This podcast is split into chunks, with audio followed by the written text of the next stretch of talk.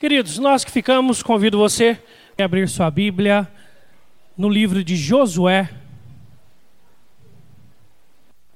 capítulo 1, do 1 ao 9. Josué 1, do 1 ao 9. Deus fala a Josué e anima-o. Será o texto para a nossa meditação dessa noite. Josué capítulo 1, do versículo de 1 ao 9.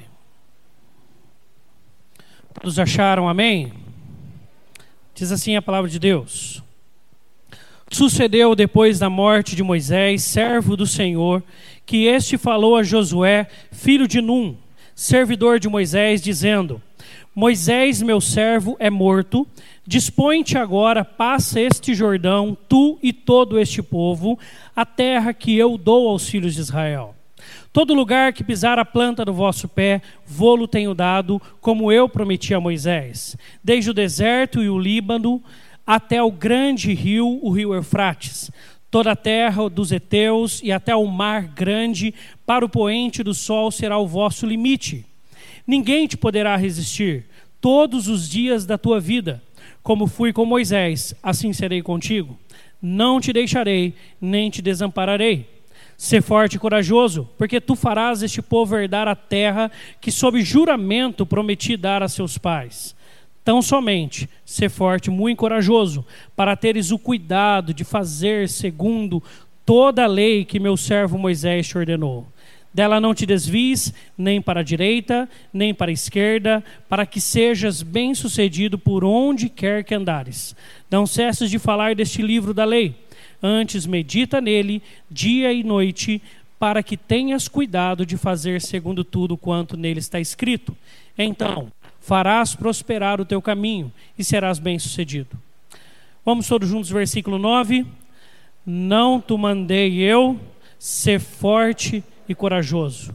Não temas nem te espantes, porque o Senhor, teu Deus, é contigo, por onde quer que andares. Oremos. Deus, nós louvamos o teu nome. A tua palavra foi lida. Queremos meditar nela para que possamos aprender mais do Senhor. E ao conhecermos mais o Senhor, nós conheceremos mais de nós e daquilo que o Senhor quer para as nossas vidas e para a tua igreja. Obrigado por esses 55 anos de organização. Obrigado pelos 92 anos de história. Nós engrandecemos o teu nome. O Senhor é quem nos trouxe até aqui. É o Senhor quem continuará a nos guiar. Guia-nos para a honra e glória do teu nome e que possamos ser sensíveis ao teu espírito que em nós habita e que em nosso meio age, para que possamos entender a tua voz e sermos guiados pela tua mão. Em nome de Jesus oramos. Amém. 55. Quem tem menos de 55, levanta a mão. Tem gente que ficou feliz. Né? Epa, eu tenho. Quem está com mais de 55? Quem já passou aí da igreja de organização? Que legal, que legal. 55 anos é uma data muito interessante. É quando para o microfone? Não. É quando, é quando você já, já tem bastante experiência. Você já aprendeu muito. Muita coisa já passou na sua vida. Mas ainda tem muito para dar. E pensando igreja, tem até a eternidade. Amém? Então nós temos muito para dar para honra e glória para o Senhor. Temos muito que fazermos para que o nome de Jesus seja exaltado e glorificado em nosso meio. Por isso eu queria contar para você, num breve relato, que está lá no nosso primeiro livro de Atas, como se deu um pouco da nossa história, claro. Se nós fôssemos falar ano a ano, nós para, passaríamos aqui dias falando de tudo que Deus já fez em nosso meio. Mais um pouco aí da nossa história, tá? 92 anos de história. Nós temos 55 de organização, quando a igreja conseguiu condições para se desvincular da igreja de Campinas, mas de trabalho presteriano nós temos 92. Diz assim um breve histórico da nossa igreja. No ano de 1928, o senhor José Campos, vulgo Juca, dentista em Jacuba, se você não sabe aqui chamava-se Jacuba, como era conhecido Hortolândia, começou a evangelizar alguns vizinhos e amigos. Perceba como começa uma igreja. Com um homem que olha para os seus vizinhos e amigos e começa a falar de Jesus. É por isso que nós estamos aqui. É assim que isso começa. E é assim que sempre começa. Dentre eles vieram a se converter alguns, formando o primeiro núcleo evangélico. Miguel Pinelli, sua esposa Dona Antônia Pinelli, senhor José da Silva, conhecido como José Galvão, por isso que nós temos essa rua aqui embaixo com esse mesmo nome sua esposa Angelina Silva, senhor José Cavalcante Júnior, sua esposa Dona Ana de Souza Cavalcante, Dona Maria Nazaré da Cruz, mãe do senhor Manuel Vinagre, os quais passaram a se reunir todas as sextas-feiras em um salão com o senhor Juca. E assim começa a nossa igreja. Em 1928. 92 anos atrás. E a história continua. Em 1931, o reverendo José Borges dos Santos Júnior, que era pastor na igreja de Campinas, que estava plantando a nossa igreja, dá início a uma escola dominical em Jacuba. No fim deste ano, a igreja passa a se reunir na casa dos Pinelli, porque o nosso irmão Juca, que começou, ele já tinha voltado para Campinas. Nos anos de 32, 1932 e 1933, recebem os primeiros membros por pública profissão de fé e batismo. No fim de 1936, é inaugurado e consagrado o templo antigo da nossa igreja. No ano de 1964, foi designado para o trabalho o seminarista Carlos Aranha Neto, 64. Então a gente dá um pulo aí de quase 30 anos. O trabalho sofreu um surto de progresso. Eu mantive essa expressão, que gostei demais dessa expressão. Né? Em 64, sofreu um surto de progresso. Nos fins do primeiro semestre, lançou-se por iniciativa deste seminarista, o então Carlos Aranha Neto, o reverendo Carlos Aranha Neto, hoje, uma campanha de santificação e reajuste financeiro, passando a média mensal de contribuição da igreja, que era de 35 mil cruzeiros, a ser de 100 mil cruzeiros. Quase triplica a arrecadação da igreja dentro desse compromisso que foi lançado. E aí nós vamos para esses 55 anos de organização. Esse aumento, perceba, possibilitou a parceria da congregação de Jacuba com a Ipicamp, Igreja de Campinas, na plantação de uma igreja em Sumaré. Então a igreja que você conhece lá em Sumaré, que fica contínuo ali a, a rua 7, Avenida 7 de Setembro, é uma igreja que foi plantada também pela nossa igreja quando nós éramos congregação. Ainda não tínhamos organizado, já estávamos plantando igreja, ajudando a Campinas a plantar Sumaré. E também promoveu o suporte financeiro necessário para a organização da congregação nossa em igreja. Assim, aos 14 dias do mês de fevereiro do ano de 1965, às 15 horas e 30 minutos, reuniu-se no templo a comissão do presbitério de Campinas para organizar a igreja presbiteriana de Hortolândia, comissão formada pelos irmãos Reverendo Osmundo A. Miranda, que é quem é o pastor responsável pela organização, era o pastor de Campinas. Os presbíteros Eduardo Lene, um nome muito conhecido na nossa igreja, Henrique Carnier e Newton Opperman. Então você vai olhar lá, você vai ver essa comissão, sendo a comissão que está aqui no dia 14 de fevereiro de 1965, três e meia da tarde, para organizar aqui a igreja. Desde então, Deus tem usado inúmeros homens e mulheres valorosos nele, para darem continuidade ao trabalho dele nesta amada igreja. Amém? Nós dizemos amém porque nós queremos que isso continue, amém? Amém. Queridos, faz 24 anos agora que eu estou aqui. Faz tempo que eu cheguei aqui também. Mas eu tenho irmãos aqui que estão aqui há muito mais tempo, né? Nosso irmão presbítero Lucas compunha o, o, esse conselho que vai ser nessa data ordenado, ele estava lá, né, sendo ah, também ali levantado como presbítero para compor o conselho da nossa igreja. Eu tive o privilégio, e eu tenho certeza que você também, de aprender com muitos homens e mulheres aqui. Faz 24 anos que essa igreja abençoa a minha vida. Faz 24 anos que eu olho para rostos que são muito familiares para mim. Eu cheguei aqui quando eu tinha 11 anos de idade. Eu era um pitote com uma blusinha com um capuzinho aqui. E eu estava aqui na frente quando inauguramos aqui, sem janelas ainda. Se chovesse naquele dia que inauguramos esse templo, nós estávamos perdidos. E assim foi. Eu tenho muito que louvar a Deus por essa igreja. A história da minha vida cristã, tudo que eu aprendi, tudo que ah, cresceu em meu coração, está imensamente conectado com esses passos.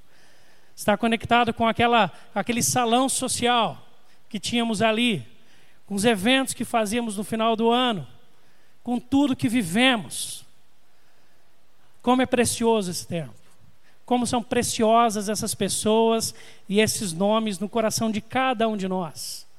Se você está aqui há pouco tempo, tenho certeza que muitos aqui já te abençoaram, você já foi imensamente abençoado por muitos aqui também, e você sabe o quanto significa este espaço já para você. Já para você. Queridos, o desafio então nosso agora é o seguinte: é fazermos aquilo que Josué fez. Pegarmos todo esse legado de Moisés, tudo que ele aprendeu com Moisés, tudo que ele foi ensinado por Moisés, tudo que ele foi capacitado no convívio com Moisés, para agora seguir. E esse é o chamado que Deus tem não para mim, mas para cada um de nós. Amém? Não é só para mim, é para você. Nós somos os Josués do nosso tempo. A igreja está nas nossas mãos. Perceba isso como um paralelo no Novo Testamento. No texto de Hebreus, capítulo 12, versículo 1 e 2, diz assim: Depois que o, autor faz uma lista de grandes homens e de grandes mulheres do Velho Testamento, a fala dele é: Portanto, também nós, visto que temos a rodear-nos tão grande nuvem de testemunhas. Tão grande nuvem de testemunhas em nosso coração. De pessoas que viveram o ministério, de pessoas que se deram pela causa de Cristo, de pessoas que evangelizaram pessoas, de pessoas que fizeram nós chegarmos até aqui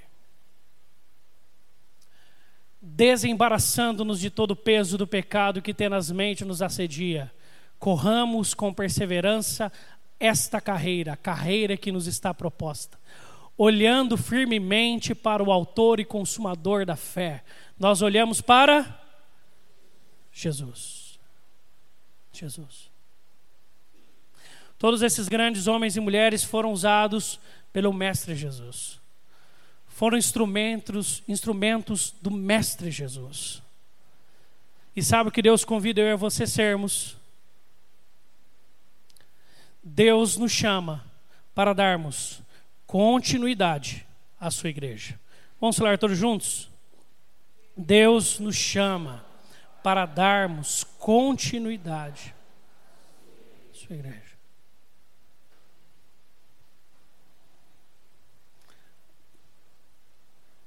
Você entende o peso disso?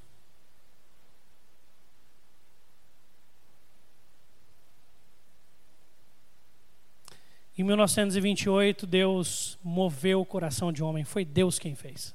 Chamado Juca, um dentista. Que talvez ali, enquanto o outro não podia falar muito com a boca aberta, falava bastante.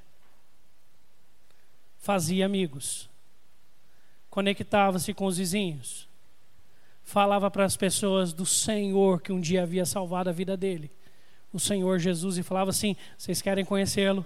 Vamos lá. E eu tenho certeza, quanto mais tempo você tem aqui, ah, parece que começa a fazer uma lista aí, né?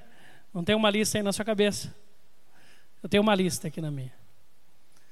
De homens e mulheres que trilharam esses trilhos da fé aqui nessa igreja, que foram diáconos de excelência, que foram presbíteros de excelência, que foram pastores de excelência, que foram membros de excelência, que foram dirigentes de mocidade de excelência, de UPA de excelência, ministraram louvor com excelência, oraram com excelência,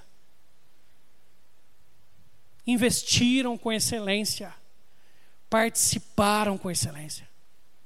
Agora Deus chama você. Agora é você.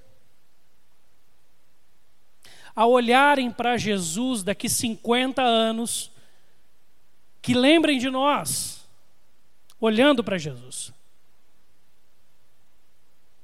Para a glória de Deus. Sempre será de Deus. Mas Deus usa pessoas.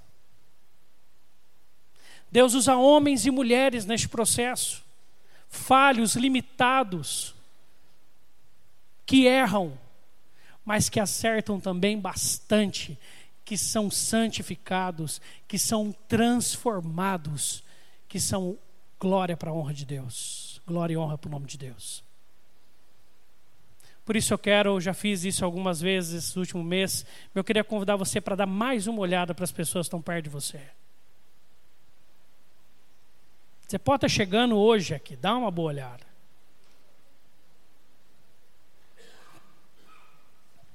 Estamos aqui.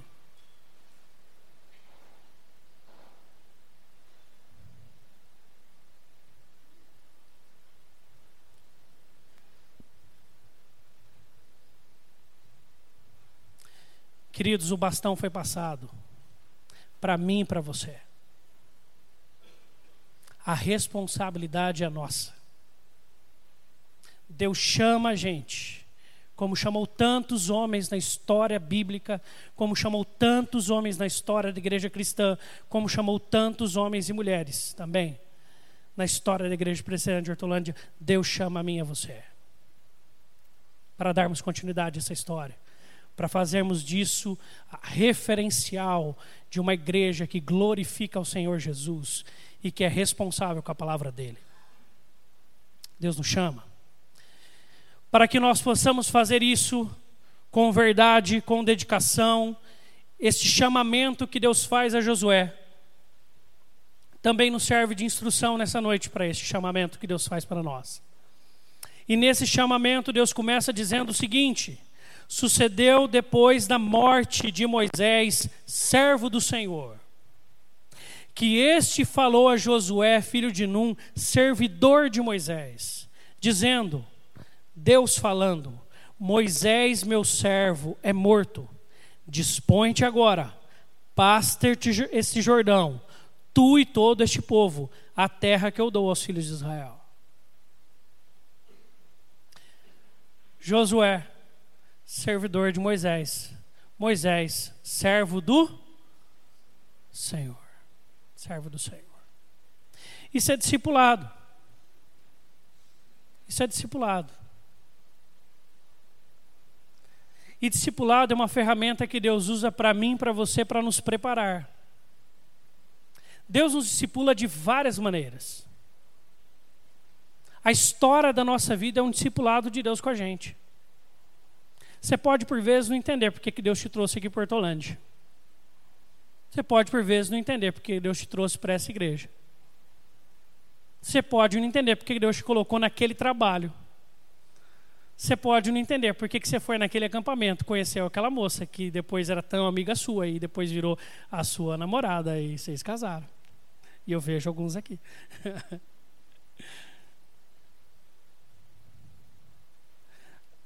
Você e eu não sabemos como tudo isso é orquestrado por Deus, mas Deus está trabalhando. Deus está discipulando você. Deus está preparando você. Deus está moldando, Deus está forjando a cada um de nós. Nesse discipulado, quando ouvimos uma lição de manhã, quando ouvimos uma pregação à noite, quando estamos atentos a uma oração, num culto, quando viemos a uma reunião de oração, Deus tem falado conosco.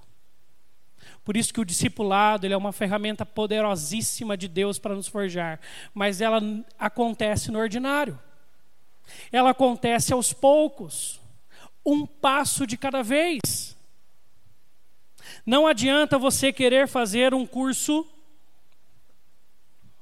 intensivo de cristianismo de um mês, 12 horas por dia,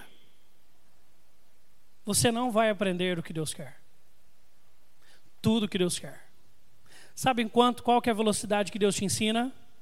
24 horas por dia, 7 dias por semana, 365 por, dias por ano ou 366 dias por ano. É dia a dia. É leitura bíblica com leitura bíblica. Mas só que o momento pontual, ele poucas vezes é brilhante. Nós às vezes viemos em cultos que nós não sentimos todo aquele arrepio, que a nossa emoção não mexe tanto, que nós participamos, fala ao nosso coração, Deus direciona algo em nossas vidas, mas aquilo não parece ser algo tão estrondoso assim. Você lê a Bíblia numa segunda-feira antes de ir para o trabalho. E você abre a sua, sua Bíblia ali, você lê um texto, presta atenção naquilo que está sendo lido e guarda aquilo no coração. Não parece grande. Mas é assim que Deus escolheu que fosse. Quem quiser conhecer Deus tem que dar tempo a Ele. Quem quiser saber quem Deus é, tem que andar dia a dia, a dia, a dia.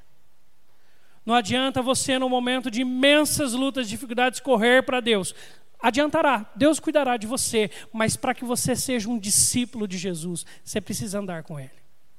Essa imagem que está ao lado ali, põe casaco, tira casaco. Quem conhece essa imagem? Quem já entendeu ela? Tá. É desse jeito que Deus faz. É de um filme chamado Karate Kid, uma versão mais recente, com Jack Chan e também o filho do Will Smith. E aí, num certo momento, ele que está aprendendo karatê, ele aprende com seu mestre sobre como se defender. E o mestre fala assim: Hoje eu vou te ensinar a defesa. E você vai pegar um pauzinho aqui, você vai pegar o seu casaco, põe casaco, tira casaco, põe casaco. E ele faz aquela cara ali, tipo: O ah, que, que isso daqui vai mudar na minha vida? E quando você vai ver ele lutar depois, é isso que faz toda a diferença. É na sua perseverança no domingo de manhã para estar aqui. Perseverança para estar domingo à noite. Perseverança para vir numa reunião de oração. Perseverança para ler todos os dias a Bíblia. Faça isso. Ore todos os dias.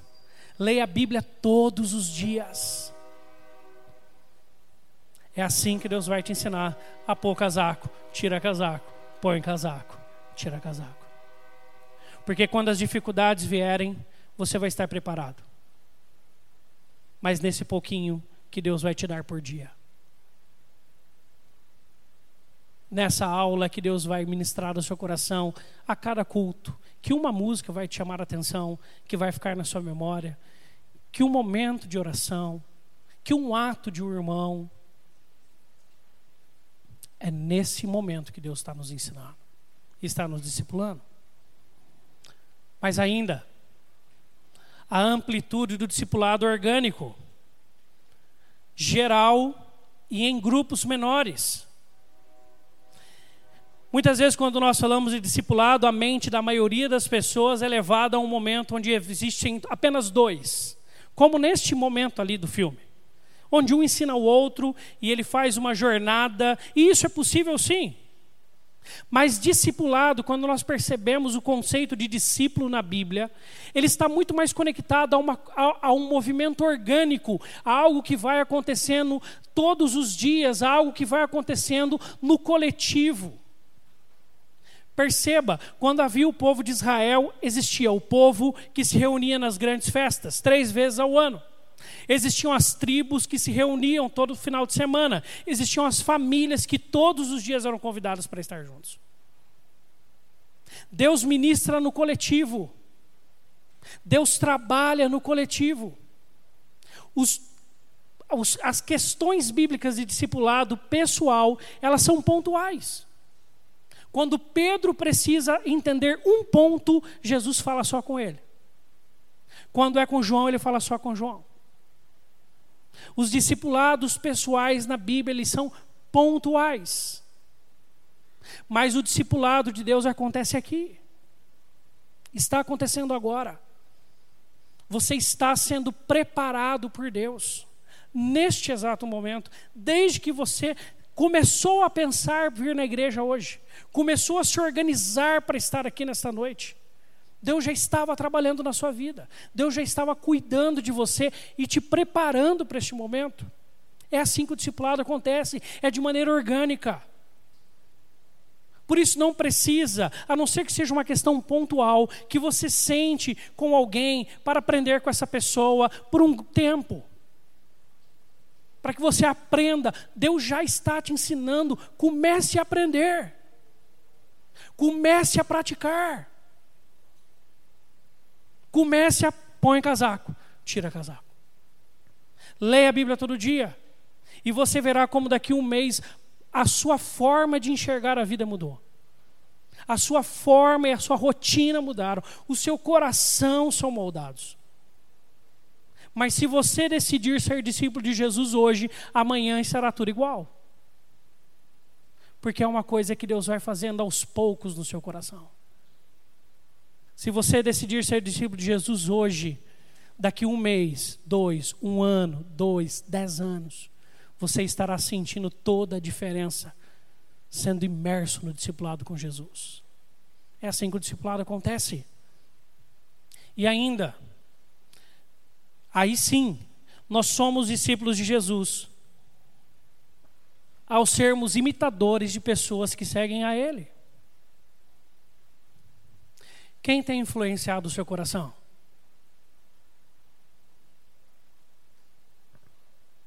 Quem tem influenciado o seu coração? Eu gosto muito desse período, onde naturalmente nós temos a oportunidade de ter outros pastores, porque eu sento aí com vocês, eu aprendo. Nós precisamos ser ensináveis.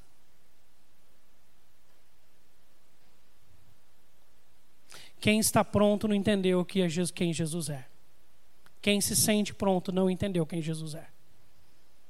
Se você está se sentindo pronto, você não entendeu quem Jesus é, porque Jesus é muito maior, o exemplo é Ele e Ele é o alvo. Mas Ele começa a convidar a gente para ficar mais atento ao lado. Você quer ser um marido melhor?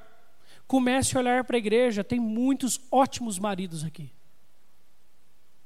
Você quer ser um pai melhor? Comece a olhar para a igreja, tem ótimos exemplos de pai em várias áreas distintas aqui. Você quer ser perseverante na leitura bíblica? Comece a conversar com homens mais velhos, mais novos, e você verá quanto você tem ainda para melhorar na sua prática de leitura bíblica. Nós precisamos aprender com pessoas, olharmos pessoas sermos instruídos por pessoas. Quando nosso irmão amado, o seu Lucas, completou 50 anos de casado, eu cheguei para ele e falei assim: como conseguir ficar 50 anos do lado da mesma mulher?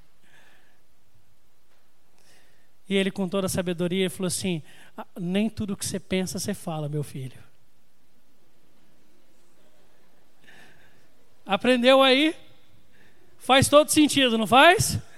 Faz todo sentido. Aprenda, pergunte. Há dois anos atrás, eu lembro até hoje, no meio aqui, ó. Reverendo Carlos Aranha esteve conosco também no aniversário. Eu cheguei para ele e falei assim: Reverendo, ensina um jovem pastor que tem a vida para aprender. Dá uma dica que o senhor tem para me dar. Ser fiel, meu filho. É isso que Deus pediu para você. E cuida da sua esposa. nós precisamos aprender, nós precisamos ser humildes, falar assim: me ensina. Eu quero saber melhor sobre isso. Fala comigo. Como que você consegue? Como que você consegue ser tão diligente no seu ministério, um ótimo líder, de excelência? Me ensina. Como que você consegue ter tanta paciência com seus bacuri? Me ensina. Mas lembre, Josué era servidor de Moisés, mas Moisés era servo do Senhor. Seja influenciado por homens e mulheres que são servos de Deus. Eu acho interessantíssimo o nome que foi utilizado nas redes sociais para pessoas que você admira e quer ouvir sobre o que elas têm a falar, que é seguir. Que é um termo muito básico bíblico para quem é discípulo. E a pessoa fala assim: que, quantos seguidores ela tem? Quantos seguidores? Você segue quem? Quais canais de YouTube você segue? Preste atenção no seu coração.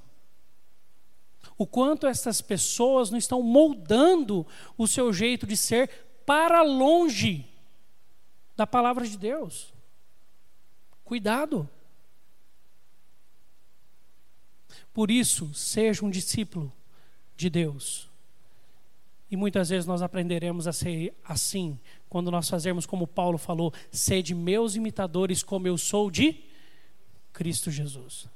Nós precisamos aprender com pessoas como elas conseguem, para que nós sejamos ensinados também. Mas ainda, se engaje na missão. Perceba como Deus apresenta para Josué a missão. Todo lugar que pisar a planta do vosso pé, vô-lo tenho dado, como eu prometi a Moisés. Está, Deus está dizendo isso para ele. Ninguém te poderá resistir todos os dias da tua vida. Como fui com Moisés, assim serei contigo. Não te deixarei, nem te desampararei. Ser forte e corajoso, porque tu farás este povo herdar a terra que, sob juramento, prometi dar a seus pais. Deus está realizando a sua missão ao longo da história. Quem estava com o seu Juca naquele momento, quem está comigo e com você hoje aqui é Deus. Ele está realizando, ele está fazendo, pessoas estão conhecendo a Ele, estão se rendendo a Ele. Deus tem usado pessoas para isso. Ele está realizando. Deus é engajado, ele está em movimento, ele não para. Ele é comprometido com a missão dele. Ele está realizando. E ele continuará a realizar. Por isso, meu irmão, Deus prometeu para Abraão, prometeu para Isaac, prometeu para Jacó, promete para José, promete para Moisés e cumpre em Josué. Deus realiza. A missão dele vai acontecer. O que ele quer que aconteça na vida das pessoas irá acontecer. Ele é Deus. Mas ele convida a mim e a você. A missão é realizada, meus irmãos, no poder e autoridade de Deus. Você pode falar assim: eu não sei o que falar. Se eu chegar para um amigo meu de serviço e ele fizer uma pergunta teológica muito complexa, o que, que eu faço? Você vai no poder e na autoridade de Deus. Ele vai te instruir. Até para você ter toda a humildade para falar assim: Pera lá, eu vou pesquisar, depois eu te falo mais. É muito interessante como Lucas, ele começa o evangelho. Ele vira para Teófilo e fala assim: Eu fui estudar e pesquisar como todas as coisas sucederam, eu conversei com os apóstolos, agora eu posso te dar a orientação de como as coisas foram. Ele vai estudar, ele vai entender. Mas você vai no poder e na autoridade de Deus. E saiba, você vai. Se nós tivermos aqui 100 pessoas, nós temos 100 líderes na mão de Deus aqui. Quando nós pensamos em líderes, nós pensamos em pastores, em presbíteros, em diáconos, quando falamos do contexto da nossa igreja. Mas você é líder. Quantos pais tem aqui? Levante uma das mãos. Você é líder lá na sua casa. Quantas mães tem aqui? Levante uma das mãos. Você é líder lá na sua casa. Quantos aqui tem vizinho? Você é líder de Deus lá. Entende? Nós somos a igreja de Cristo aonde nós formos. Deus chama você para liderar as pessoas que estão ao seu redor, encaminhando-as à terra prometida ao verdadeiro e eterno descanso. Deus convida você. Deus chama você para essa obra. Deus chama você, pai, para sentar do lado do seu filho falar mais de Deus. E falar menos de vida profissional. Deus chama você, mãe, para sentar mais do lado da sua filha e do seu filho e deixar algumas coisas para trás. Deus chama você, adolescente, para estar inteirado com as pessoas da sua sala, para saber o que falar a cada um deles. Gostei muito hoje na classe de catecúmenos, um jovem virou e falou assim: Eu tenho três perguntas. Um amigo meu disse o seguinte, a minha amiga disse o seguinte, o meu outro amigo disse o seguinte. As pessoas estão interessadas em saber de espiritualidade, em saber de Deus. É só você abrir a boca e falar assim: Deus, me usa, eu vou na coragem do Senhor.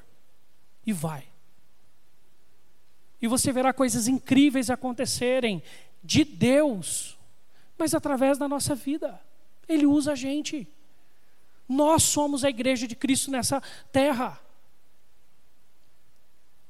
É que às vezes a gente gosta de espiritualizar alguma coisa para a gente se esquivar da responsabilidade.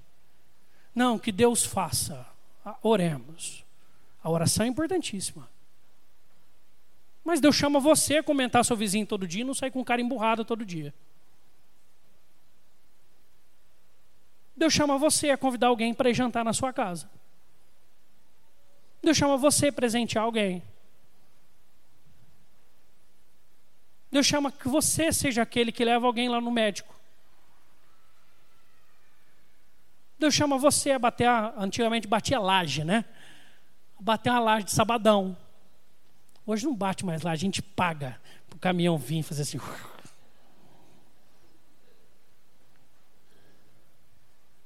Mas Deus chama a mim é você. Não é outro, não. É, é você. É você. É, é você. Nós somos líderes de Deus aonde Ele nos envia. Nós representamos a Ele como os despenseiros do precioso Evangelho que nós somos, embaixadores de Cristo, aqueles que são chamados a plantar a palavra. A Bíblia é claríssima em nos trazer a responsabilidade que temos de sermos missionários aonde Deus está nos levando, aonde Deus tem nos colocado, a abrirmos portas a sermos mais gente boa. Você precisa ser mais gente boa. Se você é ranzinza demais, você precisa ser mais gente boa. Sorrir mais, comentar mais. Para não ser um crente, desculpe a palavra chuca, chato. Tem crente chato, intransigente, ignorante. Mas tem crente frouxo que não fala o que tem que falar. Que tudo que todo mundo fala dá risada e ponto final e não fala nada. Deus nos chama.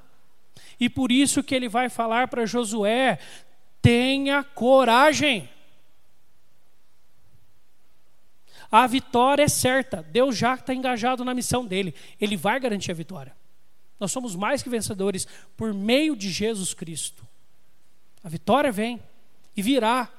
E Deus tem feito vir. Mas, querido, a luta vai vir também. Você acha que mais esse ano vai ser fácil? Não vai. O desafio para ser crente vai continuar o mesmo. O desafio para você ser um missionário de Deus e romper com você mesmo, não é com os outros. Continuará aí. Basta você falar assim: Deus, esse ano vai ser diferente. Esse ano eu vou ser um missionário de verdade. Onde o Senhor me enviar? Dentro das minhas limitações, dentro das minhas dificuldades, eu vou falar do Senhor. Eu vou convidar a gente para estar lá com a gente na igreja. Eu vou ser um jovem diferenciado dentro do meu grupo.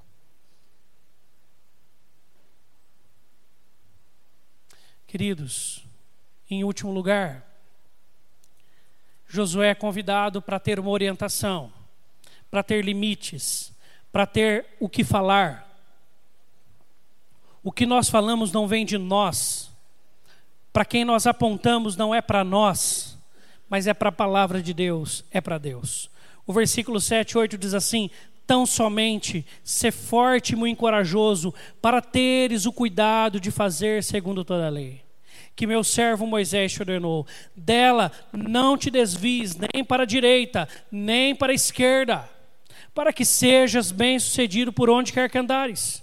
Não cesses de falar deste livro da lei, antes medita nele de noite, para que tenhas cuidado de fazer segundo tudo quanto nele está escrito. Então farás prosperar o teu caminho e serás bem-sucedido. O sucesso, o ser bem-sucedido, é estarmos engajados na missão. Até porque, às vezes, sermos bem-sucedidos irá completamente contra sermos bem-sucedidos pessoalmente. Sermos bem-sucedidos na missão irá contra sermos bem-sucedidos pessoalmente. Será uma escolha. Por isso, a força e a coragem são necessárias, perceba, tão somente ser forte e corajoso para teres o cuidado de fazer, segundo toda a lei. A força e a coragem são necessárias para nós sermos comprometidos com a palavra de Deus neste mundo que vivemos. É para isso que você precisa de força e coragem. Porque não é fácil ser crente. De verdade. Não é fácil. Mas para você ser comprometido com a palavra, você precisa ser forte e corajoso, para que você não ceda aos bezerros de ouro de hoje em dia. Esse foi um tempo que Josué viveu. Josué viu o povo se dobrar aos bezerros de ao bezerro de ouro daquela época. Quais são os bezerros de ouro de hoje? Quais são?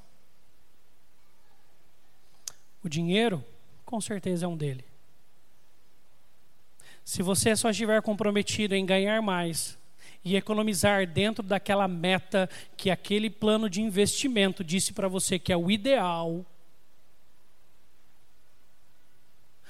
você não sobrará tempo para você ler a Bíblia, ser comprometido com ela, praticar, até porque se o seu Deus for o dinheiro, você fará coisas ilícitas para obtê-lo.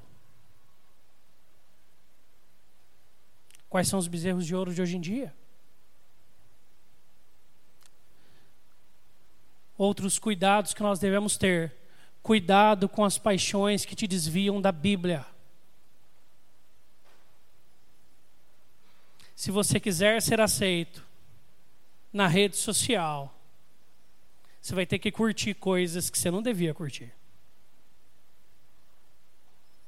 Se você quiser ser aceito no seu grupo de jovens, você vai ter que compactuar com coisas que você não deveria compactuar.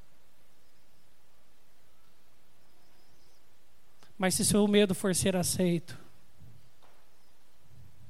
se o seu ídolo for ser aceito, se a sua paixão for ser aceito, você estará em um grande problema em ser comprometido com a palavra de Deus se ainda não é só ser aceito, como ser influente, você vai estar, ter que estar muito mais comprometido com os valores da cultura do que com os valores do Evangelho. Eu coloquei aquele política ali porque a gente está mais um ano aí de política. Não só eu, como todo o meu grupo de amigos pastores, há dois anos atrás, nos entristecemos muito por vermos pessoas quebrando laços familiares por paixões ideológicas políticas. Quebrando laços de irmandade cristã em favor de opiniões políticas. Quebrando laços de amizades antigas em favor de direita e esquerda. Eu sei que não é isso que o texto está falando, mas dá um, uma analogia interessante, né? Não se desvie nem para a direita nem para a esquerda. Você pode ter a sua opinião, você deve ter, você deve conhecer. Mas se isso for maior que o seu comprometimento com Jesus, é uma paixão que vai além da palavra de Deus, está errada. É pecado.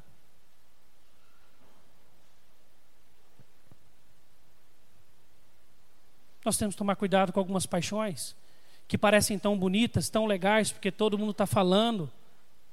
Em nome disso, nós quebramos vidas que são de Deus e laços que Deus está ali em prol do que nós pensamos, em prol do nosso orgulho. E não só político, aqui vou etc. Você pode colocar o que for de paixões que te desviam da palavra de Deus e de pessoas. A não ser que a sua paixão seja a palavra de Deus, porque ela por vezes vai te tirar pessoas da vida. É verdade. Mas na hora certa Deus conquista, se for da vontade dele. Por isso, ainda, não deixe de falar. Mas para você não deixar de falar, medita na Bíblia. Uma coisa está inteiramente ligada à outra. Perceba o versículo: não cesse de falar desse livro da lei, antes medita nele dia e noite. Para você falar, para que faça parte da sua vida, você precisa ler. Meditar, que é um passo além de ler, é, é, é, nutrir aquilo na mente, é deixar aquilo gravado no seu coração naquele dia, é, é deixar aquilo fomentar no seu coração. É meditar. E queridos, como é bom sentar e ler a Bíblia. Quando você senta ali, Deus está ali. Você sabe, eu também, quantas vezes nosso coração foi alinhado em momentos só nós e Deus. Num breve momento de leitura, num texto. Que Deus direcionou seu coração. Eu já contei essa história, que é um triste testemunho meu, e eu quero contar de novo sobre essa questão. Estava na minha meditação diária, quando eu era noivo, e nesse tempo eu estava muito bravo com a minha noiva. e eu tinha todas as verdades para falar para ela. E eu estava certo, não é, não é só porque eu achava, não. Naquela vez eu tinha certeza.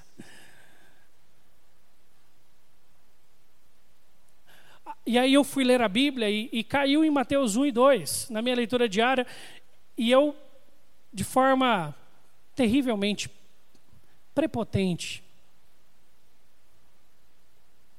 eu virei e falei assim: Deus, eu vou ler esse texto porque está na minha meditação, mas depois eu quero procurar um texto que fale de casamento e tal, ou de relacionamento ah, que ajude-me. E eu estava lendo Mateus 1 e 2 e eu vi José ali. E Deus aparece para José e fala assim: aceita Maria. Ele fala nada, aceita. E acolhe Maria. Depois Deus fala assim: vai para o Egito. Ele não fala nada e vai para o Egito.